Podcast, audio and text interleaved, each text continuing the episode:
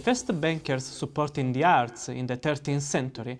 did so as a way to atone for the sin of having become rich, because money lending with interest was seen as a sin by the Christian religion at that time. Later, support for the arts was used to elevate the social status of bankers. In recent years, instead, corporate support for the arts has been linked either to a form of philanthropy or to a marketing tool. Today, there is an agreement that the real motives for supporting the arts are somewhere in the middle of a continuing line going from sponsorship to philanthropy. Thus, we analyze whether financial institutions that have a good reputation in relation to their corporate social responsibility activities also include corporate support for the arts in their CSR strategies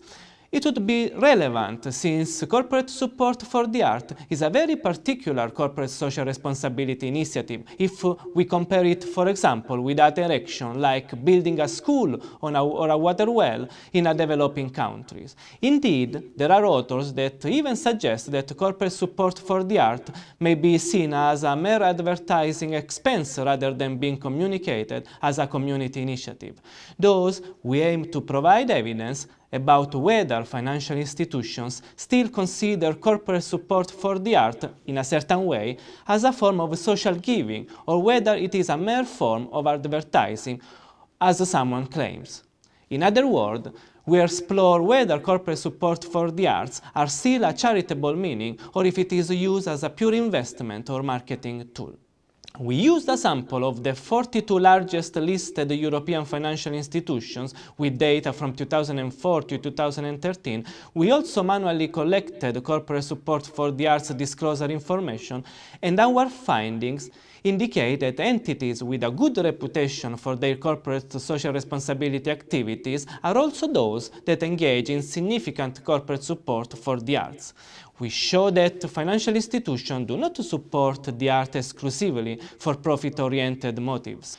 We also find that stakeholders attribute more value to the corporate support for the art that are disclosed in the social reports rather than in the annual reports. To conclude, corporate support for the art still retains a social relevance for financial institutions as it was at the very beginning of the relationships between banks and the art.